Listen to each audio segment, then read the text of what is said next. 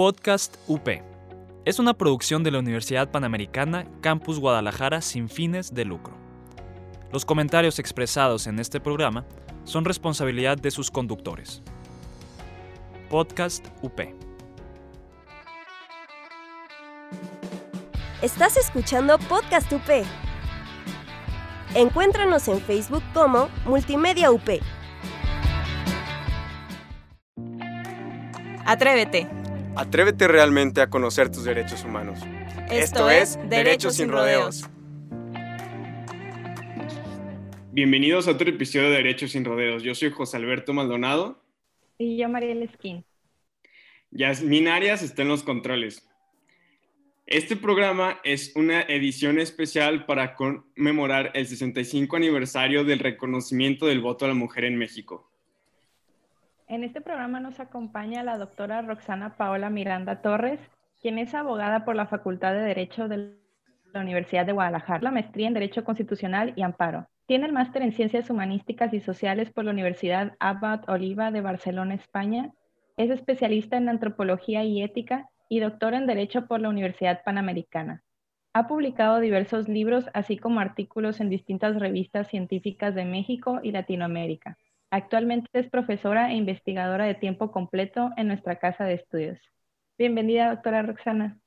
Muchas gracias, eh, Mariel y José. Gracias por la invitación. Me da mucho gusto estar con ustedes otra vez. Muchas gracias, doctora, por aceptar esta invitación. Y, doctora, Actualmente, en varias partes del mundo y en México se han visibilizado marchas de grupos de mujeres en defensa de sus derechos humanos, pero no es algo nuevo. A lo largo de la historia, desafortunadamente reciente, las mujeres han pedido que se les den las mismas oportunidades que a los hombres. No piden que se les regale algo, piden que se les reconozca su propia valía como persona. Dentro de esa lucha para lograr una igualdad real, nos podría comentar un aspecto muy importante ¿Cuáles fueron las causas que motivaron el movimiento sobre los derechos civiles y electorales de las mujeres? ¿Cómo empezó? Sí, mira, José, eh, Alberto, em, pues yo creo que podemos ver que estos movimientos empezaron claramente después de la Segunda Guerra Mundial, pero yo creo que desde antes ya había manifestaciones o lucha que a través del trabajo de las mujeres se veía, ¿no? Lo podemos ver desde la independencia, por ejemplo, con Leona Vicario o con Doña Josefa, o lo podemos ver en la Revolución Mexicana con las Adelitas, o, por ejemplo, antes de la Revolución Mexicana hubo un movimiento importante sobre mujeres indígenas, que eso pues todavía llama más la atención. Las hijas de Cuauhtémoc se llamaba este movimiento para la lucha de los derechos. Pero sin duda, bueno, a principios del siglo XX, en los años 40, después de la Segunda eh, Guerra Mundial, y en los años 70 también en México y en Latinoamérica. Y a través de esta lucha, pues se han ido conquistando algunos derechos que los vemos de manera específica en la Constitución o en la evolución de la historia constitucional de nuestro país. Vaya, sí ha sido un largo recorrido. Sí, y bueno, y actualmente, pues todas estas reformas en materia electoral pues se consolidan con la reforma del 17 de octubre de 1953 del voto de las mujeres. Pero previo al voto de las mujeres hubo, por ejemplo, algunos alguna eh, antecedente, por ejemplo, en Yucatán en 1923 las mujeres ya podían votar en, el ámbito municipal. Luego en el 37, pues Lázaro Cárdenas también dijo, bueno, vamos a dejar que las mujeres voten, pero no se consolidó esta reforma. Y en 1947 se reformó el artículo 34 de la Constitución para dar la calidad de ciudadanas a las mujeres.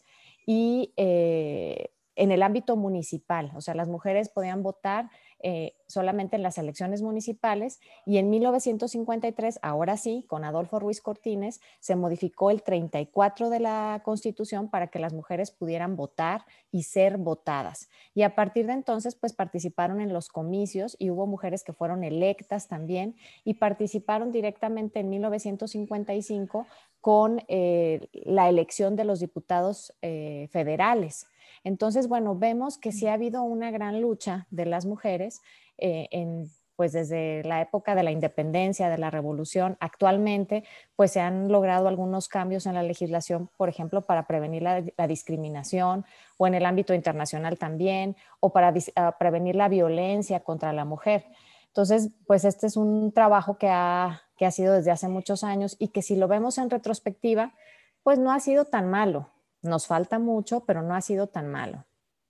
Como usted mismo apunta, eh, no hemos terminado el acceso al voto y ser votado de la mujer no fue el culmen de esta lucha por los derechos de las mujeres. Y pues parte de esta lucha es lograr una paridad y una equidad de género. ¿Nos puede explicar qué diferencias o similaridades hay entre estos dos conceptos?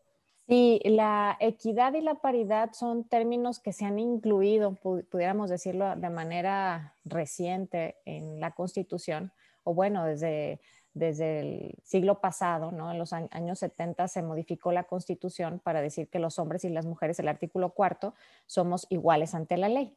Y de ahí viene también el término equidad. Equidad es que tengamos igualdad de circunstancias, igualdad de trato, los hombres y las mujeres, que los hombres y las mujeres ante la ley tenemos los mismos derechos, pero también las mismas obligaciones. Y la paridad, la paridad es el acceso a los cargos en cualquier ámbito de la sociedad. Empezó en el ámbito electoral, ¿verdad? Con las acciones afirmativas y con esto de las cuotas de género, pero en 2019 se reforma otra vez la Constitución, varios artículos, y dice que los hombres y las mujeres podrán contender a cualquier cargo público en igualdad de circunstancias. Entonces, no solamente para para un, cargo de elección popular, pero sí también puede haber mujeres en una Secretaría de Estado o próximamente habrá nombramientos de magistrados aquí en el Tribunal eh, del Estado, en el Supremo Tribunal de Justicia, y tendrán que nombrarse en igualdad de circunstancias hombres y mujeres. Eso es la paridad, que las mujeres pues tengan acceso a la vida en sociedad, a los cargos en sociedad, eh, no solamente de elección popular, sino cualquier cargo público. Eso es la paridad y bueno, pues está trabajando, ¿verdad? Porque a veces no, no es tan fácil o no se ve tan bien, pero por, no digo por, digo por la sociedad o por esta idea machista que tenemos, pero pues las mujeres somos igual de, eficientes que un hombre, em, trabajamos hasta más, ¿verdad? Y es un trabajo que, que, pues que se tendrá que ir conquistando con el tiempo. Fíjense que, que hay datos del Foro Económico Mundial donde dice que una mujer en México, pues es muy difícil que acceda a un cargo, por ejemplo, para dirigir una empresa. Dice que solamente el 8%. El cuando hecho de cristal, ¿no? Claro. Eh, sí, exactamente. Cuando en otros países hasta un 25 o 30% una mujer tiene un cargo importante, importante en una empresa. Y todavía nos da un dato más complejo. Nos dice que nos faltan como 200 años para equiparar la cuestión salarial. O sea, es impresionante. sí. Entonces, bueno, pues eso es la, equidad, es igualdad de circunstancias y la paridad es que podamos acceder a los cargos públicos o a cualquier ámbito de la sociedad en igualdad de circunstancias. Doctora, y por ejemplo, usted que había, estaba diciendo que había como mucho machismo, sobre todo en México y creo que también es en toda Latinoamérica y varios países. ¿Cree que es algo cultural? Sí, claro, desde luego es algo cultural. Si nosotros vemos, por ejemplo, en la época del porfiriato, si vemos el Código Civil para el Distrito Federal de 1870, ahí dice en el Código Civil que los hombres eran cargos de los bienes de la mujer. O, por ejemplo, eh, algo que también llama la atención en la exposición de motivos de la reforma del voto de la mujer de de 1953 fue que decían, eh, pues ahí los congresistas, que la mujer no debía votar porque no tenía capacidad y porque entonces los curas son los que influían en la mujer y son los que, eh, pues de alguna manera iban a votar a través de la mujer. Entonces sí hay una cultura del machismo. Creo que, pues que más que si tenemos que trabajar en políticas públicas, como ustedes bien em, me lo comentaban antes cuando planeábamos el, programa, en políticas públicas, en legislación, pero es una cuestión también de cultura. Y que si vemos en retrospectiva, pues de alguna manera hemos, hemos trabajado y hemos avanzado, pero nos falta mucho. Ustedes piensen, por ejemplo, hace algunos años, pues la mujer no estudiaba, ¿no? La mujer, eh, yo recuerdo, por ejemplo, mi mamá, mi mamá es una mujer que tiene 80 años y ella es médico de profesión. Y me decía que cuando entró a la universidad, primero le costó mucho trabajo, eh, pues que la dejaran. bueno, sí la apoyaron sus papás para que fuera médico, pero dice que en su generación eran como 100 hombres y cuatro mujeres. Entonces, que pues sí era todo un reto estudiar y que las cuatro mujeres terminaron la carrera, ¿no? A diferencia de otros hombres que fueron, que se fueron yendo de o saliendo de la carrera. Em, pero ahora, pues también vemos que hay muchas chicas eh, estudiando, pues estudiando y preparándose y saliendo adelante y buscando oportunidades en, en, en, México y en el extranjero, etcétera. Y pues eso nos llama, de un, nos llama la atención porque es un avance, pero nos falta todavía. Sí, de hecho, ahorita que comentó esa anécdota me da mucha risa porque creo que cualquiera de nosotros, si platica con nuestros abuelos y, o con nuestros papás, incluso, por ejemplo, en caso muy particular mío, mis abuelitos tuvieron dos hombres y cinco mujeres. Y a los hombres carrera pagada y las mujeres pues pues ustedes como puedan, si quieren carrera, ustedes se la van a pagar de nuestro bolsillo, no va a salir porque ¿para qué? Se van a casar, van a tener hijos y ni la van a ejercer. Y, o sea, es una mentalidad que si piensas, o sea, mis abuelos no son tan grandes, son de hace, de los 30, 40, o sea, es una mentalidad que realmente ha cambiado muy rápido durante estos tiempos y pues a beneficio de la mujer, la verdad. Sí, porque las mujeres somos capaces de desempeñar cargos, de trabajar y también de llevar una casa, si es nuestra decisión, eh, pues casarnos o ser madres, etcétera, con mucho trabajo, pero claro que se puede.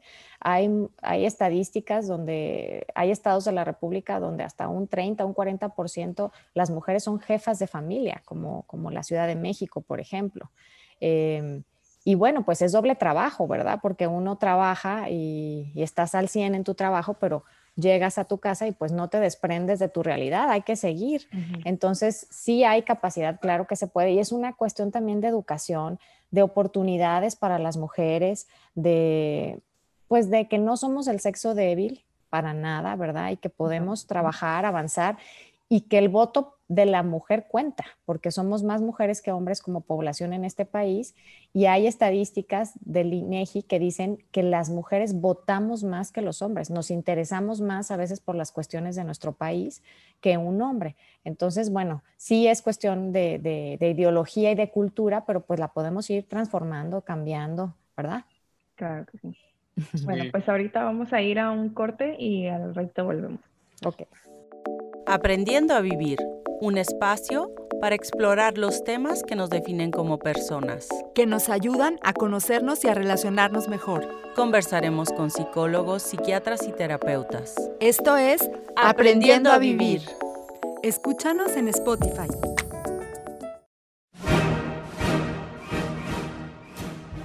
Conoce los estrenos de la semana. Te platicamos sobre personajes icónicos. Entérate de datos curiosos y sin olvidar los churros. Muchos, muchos churros. El set, un programa de cine y, y nada más. Bienvenidos de regreso a Derechos sin Rodeos. En este capítulo estamos hablando sobre el voto a la mujer. Abordamos la parte histórica de cómo se llegó a, a reconocer este derecho a las mujeres, del derecho de votar y ser votada hablamos sobre la diferencia entre los términos de paridad y equidad de género y también abordamos el tema del machismo como conducta aprendida culturalmente en la sociedad mexicana. Doctora, yo tenía una duda. Le voy a preguntar, México realizó importantes reformas legislativas con el fin de reconocer esos derechos humanos de las mujeres. Por ejemplo, que existe un porcentaje de candidatas mujeres a cargo de elección popular. Sin embargo, se trata de reformas que van de arriba hacia abajo, es decir, parte de la ley, con la intención de que la realidad se ajuste a la ley. Sin embargo, la realidad es muy diferente. ¿Considera usted que es política, esa política es adecuada, suficiente o idónea o que solamente son buenas intenciones? ¿Cree que México va por el camino correcto? Bueno, podemos decir que sí hay un gran avance. Evaluarlas híjole, pues eso es un poco complejo, ¿verdad? Por, por, todo lo que estamos viviendo actualmente, todos estos movimientos de las mujeres y demás. Pero haciendo un recuento, esas reformas se han presentado aparte de la presión internacional y de la historia constitucional que ya hablamos desde 1937, en el 47 con Miguel Alemán en la reforma al 115, el 53, en el 60 se reconoció la, la, igualdad laboral, en el 69, fíjense algo muy importante que se reconoció, es que nosotros las mujeres le podíamos dar la nacionalidad a nuestros hijos. O sea, se es mexicano por ser hijo de padre o madre mexicana, ¿no? Y antes no, antes nada más decía padre mexicano. Pero también ha habido circunstancias que han modificado o que han hecho que, por ejemplo, se presenten las cuotas de género.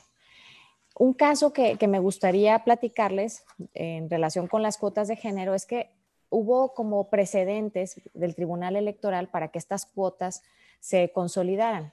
Al principio, eh, estamos hablando, no sé, 2000, 2005, más o menos 2006, era el 30% de las candidaturas, el 30% tenía que ser de una mujer, luego el 40%, y luego fíjense lo que pasó. En 2009 un caso muy, muy relevante en el Tribunal Electoral del Poder Judicial de la Federación, porque concursaron personas para la Asamblea Legislativa del Distrito Federal.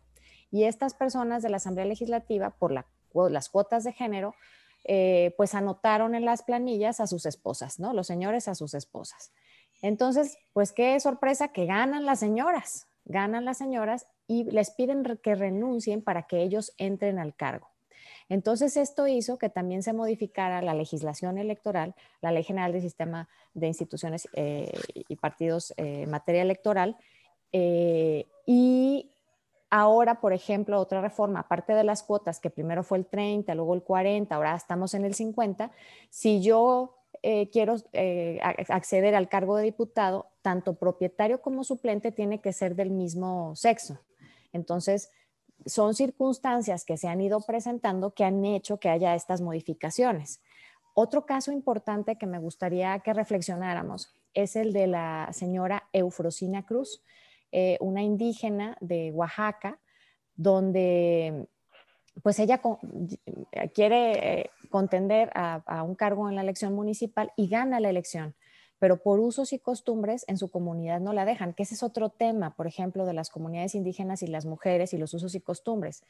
Pues ella emprendió una lucha de tal manera que se reforma la constitución de Oaxaca y entonces ahora ella eh, concursó para ser diputada y gana la elección y puede ser diputada, pero eso también motivó que en 2015 y 2019 hubiera reformas al artículo segundo de la constitución para que hombres y mujeres indígenas puedan contender, votar y ser votados eh, en igualdad de circunstancias. Entonces, si bien a lo mejor puede ser que, que hay una historia constitucional detrás, hay tratados internacionales que influyen en nuestro país, pero también hay circunstancias que se han ido presentando que se tienen que resolver, que van quedando en precedente a través del Tribunal Electoral y que eso motiva que haya las reformas. Y las últimas fueron estas reformas eh, en 2019, donde todavía queda mejor instalado el principio de la paridad de género, donde no solamente, como lo mencionábamos, es para los cargos de elección, sino para cualquier, persona en, en su vida, cualquier mujer en su vida en sociedad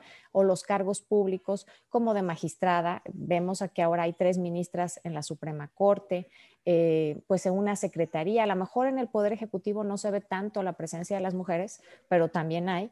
En el Poder eh, Judicial, en el Legislativo, bueno, pues ya vemos muchas mujeres que son diputadas o senadoras o gobernadoras también. Bueno, en el ámbito eh, del Ejecutivo hay muchas gobernadoras también. Wow, qué padre. De hecho, me acuerdo haber visto unas pláticas de Ofrecina de cómo llegó, hasta las Naciones Unidas, cómo fue reconocida, habló sobre los pueblos originarios y puso el nombre de México en alto. Pero, licenciada, ¿cómo usted cree que las mujeres se pueden estar más activas en la vida política del país? ¿Qué necesitan hacer para, para que sean reconocidos como ser más activas?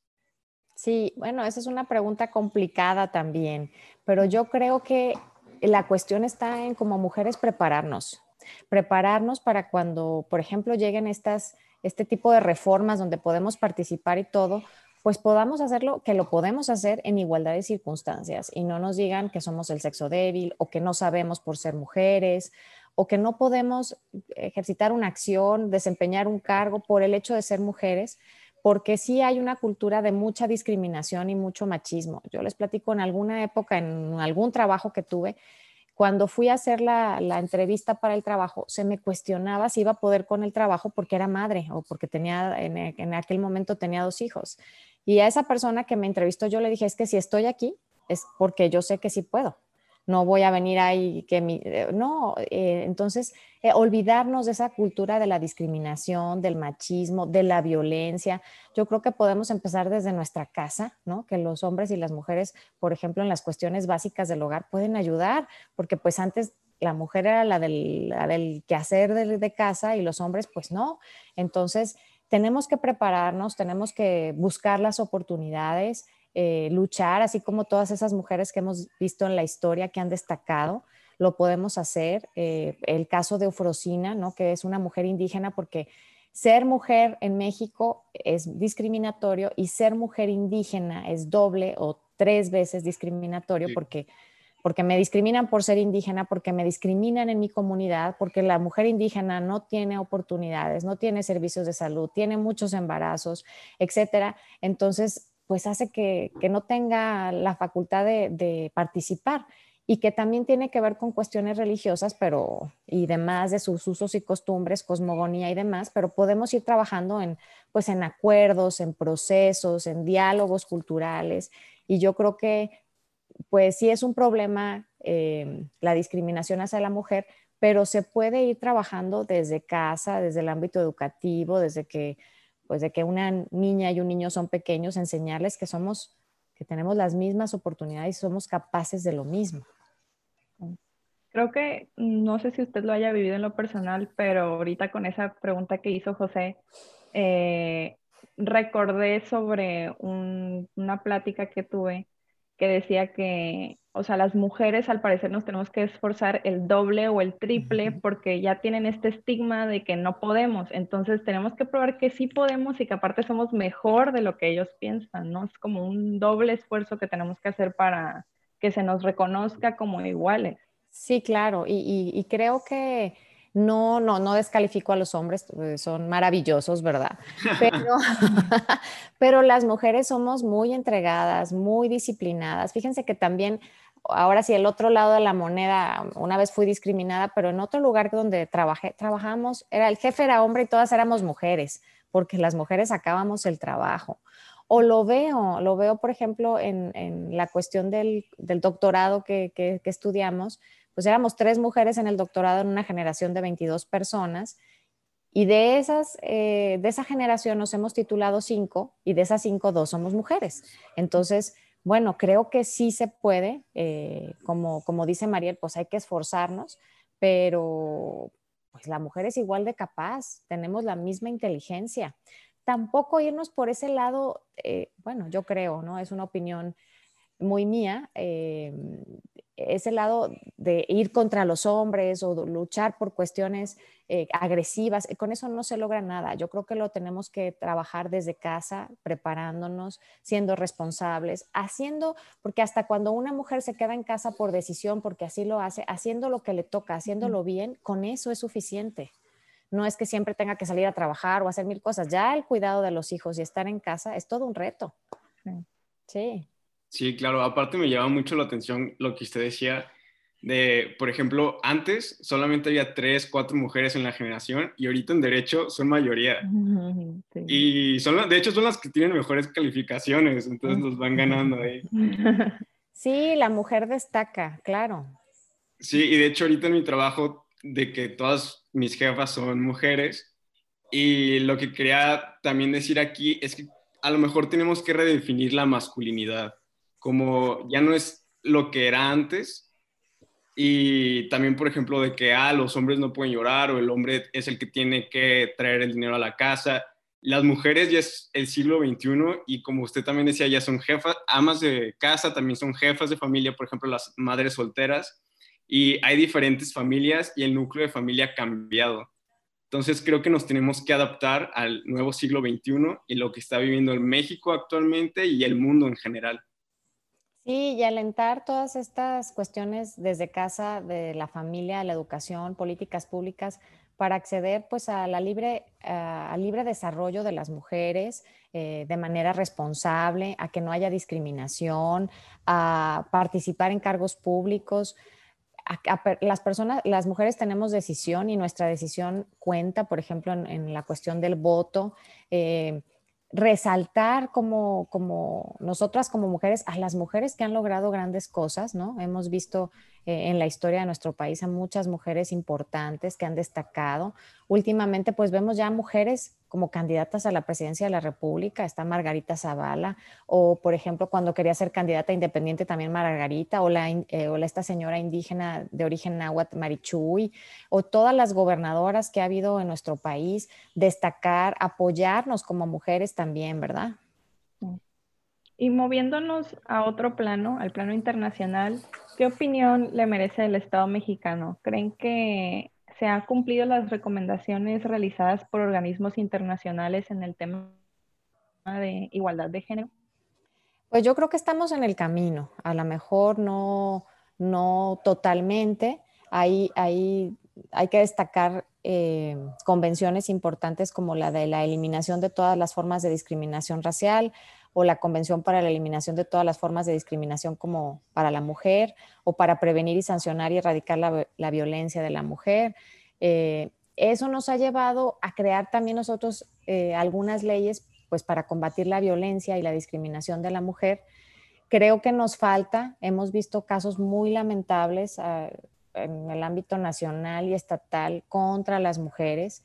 Eh, si bien pues a lo mejor ve las, las las sanciones que nos imponen los órganos internacionales o la Convención eh, la, Corte Interamericana de Derechos Humanos y se esfuerza por cumplirlo y trata de que esto no se repita a través de, esta creación de, pues de nuevos ordenamientos, pero creo que más de estar creando ordenamientos, hay que promover una cultura del respeto de los derechos humanos, de la no discriminación en términos generales y no discriminación a la mujer pues hay muchos órganos que se han creado para prevenir, pues, por ejemplo, cuestiones de violencia.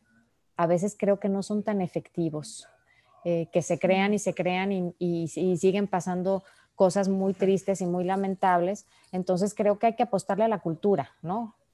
Cuando dice cultura también se refiere mucho a la educación, ¿verdad? Sí, a la educación, a la educación, pues desde la educación, como decíamos, desde la familia, porque ahí se aprende todo y desde la educación básica. Fíjense que hace algún tiempo, eh, bueno, ya desde hace algún tiempo trabajo con profesores, con profesores de escuelas rurales y en alguna clase eh, abordamos el tema de los derechos humanos y la cuestión de la dignidad. Y les dejaba una lectura muy sencilla sobre qué era la dignidad y tenían que hacer como una, eh, una conclusión de cómo les servía la lectura.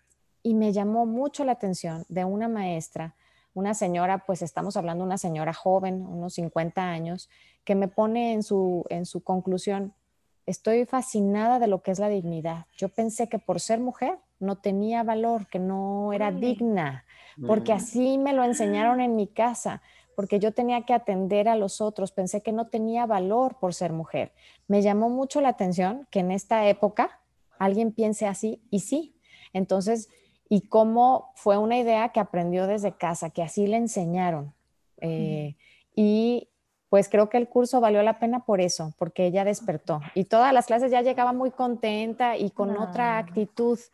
Em, entonces, pues como vemos, son, a lo mejor nosotros podemos pensar que eso no pasa, pero, pero sí. Ahí está, ahí está el ejemplo.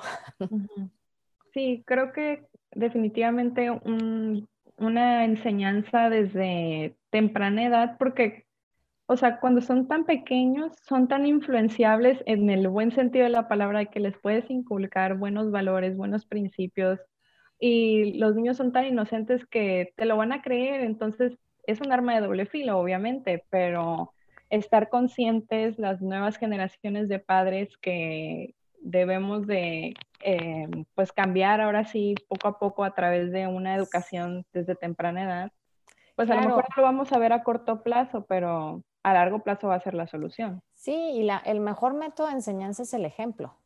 Porque si, si, el padre y la madre se tratan con respeto, eh, la madre se desarrolla, está contenta, eh, eh, pues hace lo que le gusta, es una mujer apoyada, valorada, etcétera, y viceversa también la pareja, pues eso, eso se absorbe por los hijos. Y, si un hijo ve que la, mamá se esfuerza, que trabaja, que lo hace con gusto, etcétera, pues yo creo que eso también pues es lo más importante, ¿no? El ejemplo en la familia, sí más que tratados y organismos y etcétera.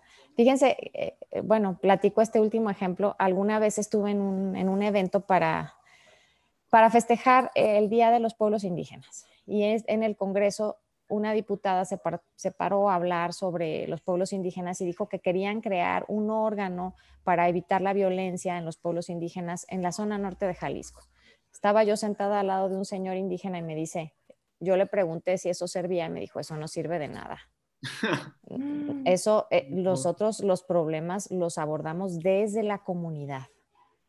Eh, entonces, el estar creando, a veces creamos sin planear, sin conocer, que era lo que, lo que a lo mejor nos preguntaba eh, José Alberto hace rato de pues, cómo se han hecho estas reformas pues se han hecho porque han sucedido algunas cuestiones que hay que ir como acomodando, dándole orden al Estado, pero toda ley tiene que haber un proceso de planeación, de estudio, de investigación, pues para ver si va a funcionar o cómo va a funcionar, ¿verdad? Sí, claro. Entonces, lo más necesario sería realizar el empoderamiento femenino desde el núcleo familiar. Claro, yo creo que muchos de nuestros problemas se reducen a la cultura en el país y en la educación. Entonces, este es un nuevo eh, término de empoderamiento, pero es pues yo creo que darle la valía, el valor, que las mujeres pueden, que pueden hacer las cosas, que, eh, que su trabajo vale, etcétera, ¿no? Y sí, desde la casa, de la escuela. Eh, esto se reduce más bien a cuestiones de cultura. Pues sí, con eso concluimos entonces con la cultura. Muchas gracias por venir, maestra. No, al contrario, yo muy contenta de, que se acuerden de mí, de invitarme a estos temas. Eh, muy agradecida, Mariel y José Alberto, y pues eh, gracias y enhorabuena. Gracias, hasta la próxima, doctora. Hasta la próxima. Gracias por atreverte a conocer tus derechos humanos. Hasta la próxima.